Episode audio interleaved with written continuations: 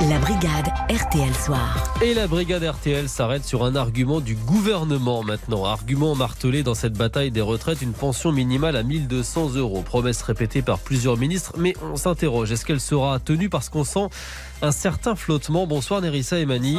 Des membres du gouvernement ont tâtonné ces derniers jours. Alors pourquoi euh, Expliquez-nous. Est-ce que ça signifie que tous les retraités ne toucheront pas au moins 1200 euros in fine? Ce, n'était pas vrai?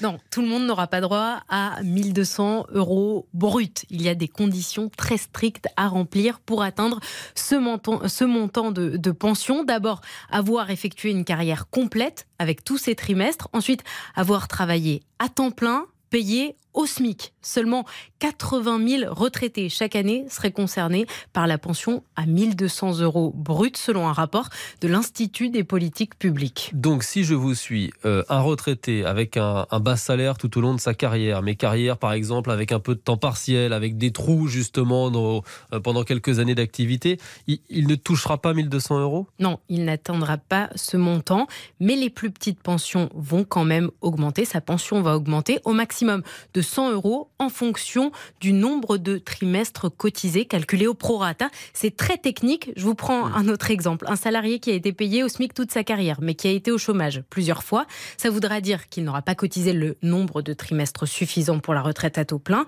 Aujourd'hui, il toucherait à la retraite 1020 euros. Eh bien, avec la réforme, ce serait 1100 euros, ce qui lui ferait près de 80 euros supplémentaires par mois. Mais on n'attend pas les 1200 euros pour tous. Pourquoi jusqu'ici on a cru que c'était 1200 euros pour tous?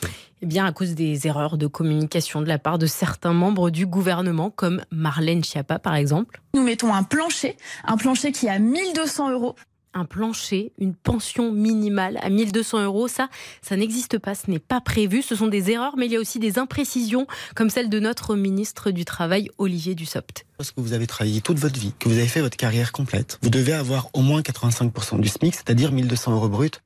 Carrière complète, oui, ça on l'a dit, mais travailler à hmm. taux à temps plein, pardon, payé au SMIC. Donc ça, c'est des choses à ne pas oublier pour que, pour que les gens ne fassent pas les erreurs et la confusion. En tout cas, on a démêlé le vrai du faux avec vous et c'était, je crois, nécessaire ce soir. Merci beaucoup, Nerissa et Mani.